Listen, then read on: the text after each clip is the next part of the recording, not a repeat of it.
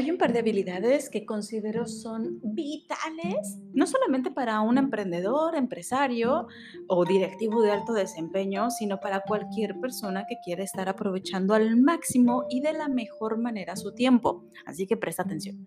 Y justo de eso quiero hablar, de la atención y de la concentración. Y antes de aterrizar y que me vaya eh, profundizando un poquito más sobre las sugerencias que te tengo para incrementar la atención y la concentración, pues creo que valdría la pena establecer las diferencias. Posiblemente atención y concentración te puedan parecer muy similares, sin embargo hay diferencias que vale la pena resaltar. Cuando tú prestas atención a, algo, eh, literalmente lo que haces es volcar tus sentidos hacia eso que está llamando tu atención, ¿ok? Podríamos decir tres tipos distintos de atención o tres detonadores de tu atención. Eh, bueno, hay muchos detonadores, pero tres formas en las que podríamos clasificar estos detonadores, ¿vale? La primera es la atención intencional. Intencionalmente yo estoy prestando atención a cierta cosa, cierta actividad, cierta tarea, cierto algo. La segunda categoría sería la atención inconsciente.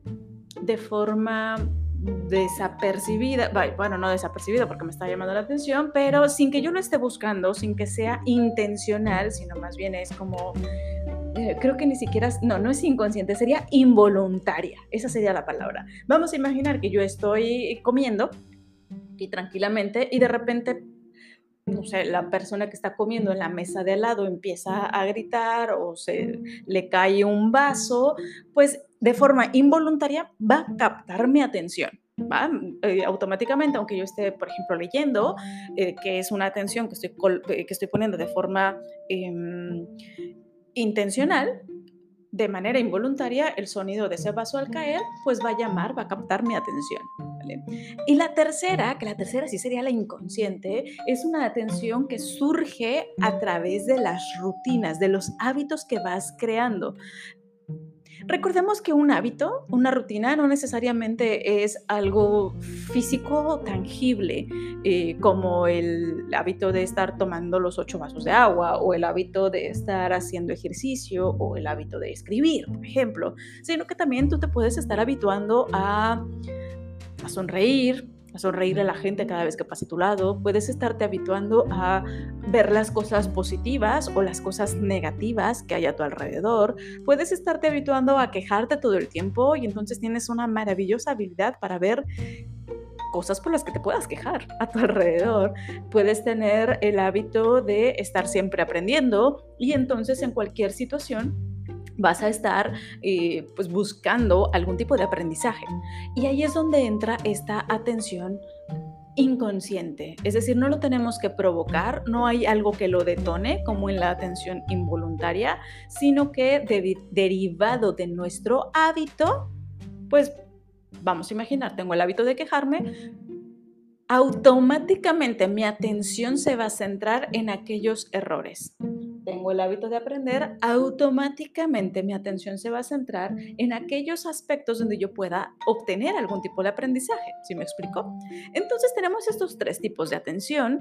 Lo que nosotros necesitamos estar impulsando de forma continua, pues evidentemente es la atención intencional y en un mediano plazo, vaya que se vaya generando ese, ese hábito, pues ir detonando hábitos que nos contribuyan, que nos sumen a prestar atención en cosas pues que nos hagan de nuestra vida una vida mejor, evidentemente. Ahora, por otro lado, tenemos la concentración, que cuando nosotros estamos concentrados, básicamente lo que estamos haciendo es sobre algo que ha captado mi atención, me sumerjo más profundo y voy a poner al servicio de esa actividad, tarea o ese algo que ha captado mi atención, me voy a involucrar, me voy a empapar en ello, casi casi me voy a convertir en ello, voy a poner todos mis conocimientos y habilidades al servicio de ese algo. ¿vale? Voy a volcar mis conocimientos y habilidades sobre eso que ha captado mi atención. Y entonces ya no solamente estoy atenta a algo, sino que estoy concentrada en ese algo. Si logramos ver la diferencia, Ahora imagínate que tú estás en tu día a día no sé cómo manejes tus días, pero lo más adecuado si quieres estar optimizando eh, por completo tu tiempo, pues es que utilices alguna agenda, algún planner, tu calendario, vaya algo donde puedas estar centrando y colocando todas aquellas actividades que quieres estar realizando y que te van a estar llevando a lograr ciertos objetivos, ¿vale? Recordemos regla de oro, no se trata de llenar por, llenar, una agenda. Y segunda regla de oro, si tú no llenas tu agenda, algo o alguien más se va a encargar de llenarla. Es, ley, ¿ok? No le gusta... Em, este tipo, y lo he dicho en varias ocasiones, el dinero y el tiempo son energía similar. Si tú no la controlas y de forma intencional le das algún tipo de uso, esa energía no le gustan los huecos, entonces de alguna forma se va a estar llenando, se va a estar ocupando, ¿vale? Así que cuando tú estés realizando o siguiendo tu agenda del día, tu lista de, actividades por detonar, lo peor que puedes estar haciendo es brincar de una a otra. Que aquí entraríamos con un tercer concepto que es el famoso multitask. Y si mal no recuerdo, hay un episodio donde profundizo un poquito más al respecto, pero la realidad es que ser multitask es la peor alternativa, la peor decisión que puedes estar tomando si es que quieres ser productivo. Cuando tú cuando tu atención está dispersa, ¿ok? Que estás eh, con 35 pestañas abiertas en tu computadora eh, o estás, entre comillas, pasando tiempo de calidad con tus hijos, pero al mismo tiempo estás con el celular y al mismo tiempo estás em, en tus redes sociales, vaya, y con tu celular estás dándole seguimiento a algún cliente, quizá por WhatsApp, y, y de paso, mientras te contesta, estás viendo TikTok, qué sé yo evidentemente no estás ni con una atención focalizada, tu energía está dispersa y al momento de que dispersas tu energía, no te permites concentrarte. Eso es ley. Entonces, si tú quieres ser verdaderamente productivo y más aún, si tú quieres disfrutar mejor de tu vida, el ser atento y el concentrarte, no tienes idea de cómo te puede cambiar. Porque vamos a imaginar, en tu trabajo empiezas y puedes realizar tus tareas de forma mucho más concentrada, lo que va a incrementar la calidad, va a acelerar el tiempo de respuesta, es decir, lo vas a hacer mucho más rápido y vas a permitirte utilizar todo tu talento, todos tus conocimientos volcados en ese algo para que puedas salir de la mejor manera posible. Va a ser un trabajo de mucha mejor calidad. Yo sé, evidentemente, que no siempre hay tiempo como para no tener ningún tipo de distracciones, que ojo, aquí entre nos, todas las distracciones son tuyas, son tu responsabilidad, 100%. No todo el tiempo tenemos oportunidad de estar lejos de distracciones y lejos de interrupciones. Que entendamos la diferencia. Una distracción son, por ejemplo, las notificaciones del correo, las notificaciones de tu celular, alguna llamada que entra. Tú eliges si las aceptas o las bloqueas. Y las interrupciones, pues es cuando literalmente está llegando una persona a un lado de ti, ¿va? Eh, ya son más externas. Las personas cruzan ese campo, podríamos llamarle, de, tu, espacio vital, eh, para que puedan em, captar tu atención. ¿Ok?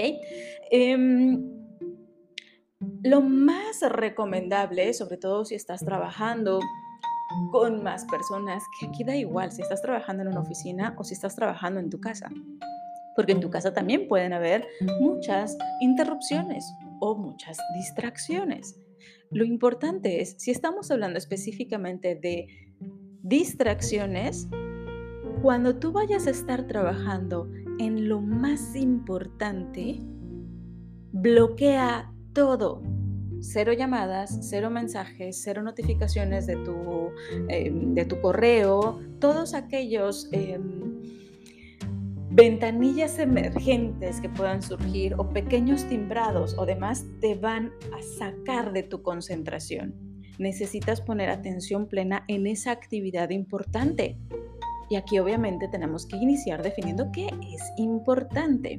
En algún episodio hablo de las tres actividades clave que tienes que estar realizando durante el día, que para mí ha sido una muy buena práctica. Define tus tres diamantes cada día.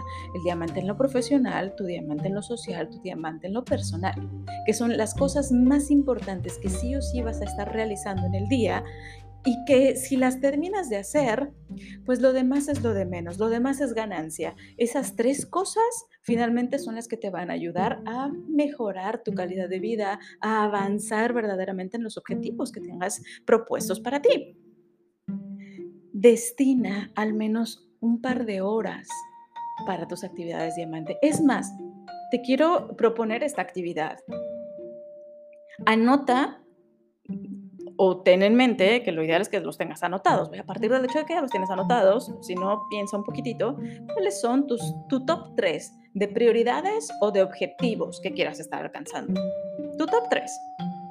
Ahora revisa tu agenda las últimas dos semanas, ¿cuánto tiempo le dedicaste a ello? A esas prioridades u objetivos que quieres alcanzar.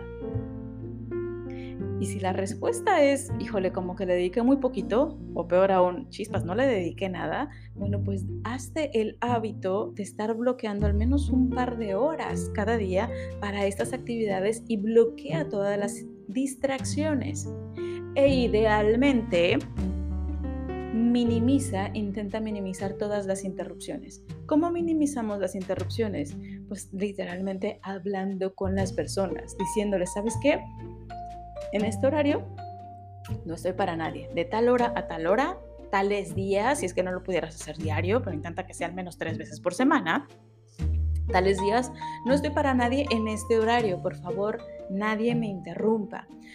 Y en, alguna, en algún otro episodio te estoy hablando sobre la técnica Pomodoro, entonces eso ya al menos eh, ustedes saben que yo trabajo principalmente desde casa, y por acá mis hijas y mi esposo lo saben súper bien. Cada vez que está sonando el temporizador, el timer del pomodoro, no estoy para nadie, menos que sea una emergencia puedes estar aplicando exactamente lo mismo. Incluso hay organizaciones que están muy focalizadas en esta parte de productividad y gestión del tiempo y lo que hacen es colocar algunas señalizaciones, ya sea en la computadora o en el mismo escritorio, que son eh, la, vaya, la señal, la muestra de que está trabajando en algo importante, que está completamente concentrado y que a menos que sea una super emergencia, ahorita no. Y es que seamos muy honestos, sobre todo en las organizaciones de repente maximizamos o sobreestimamos alguna emergencia, entre comillas. Y entonces empezamos a dedicarle muchísimo tiempo a cosas que son relativamente banales o que no son tan impactantes como esos objetivos primarios que deberíamos de tener. Y a lo largo del tiempo nos vamos dando cuenta que estamos corriendo en círculos.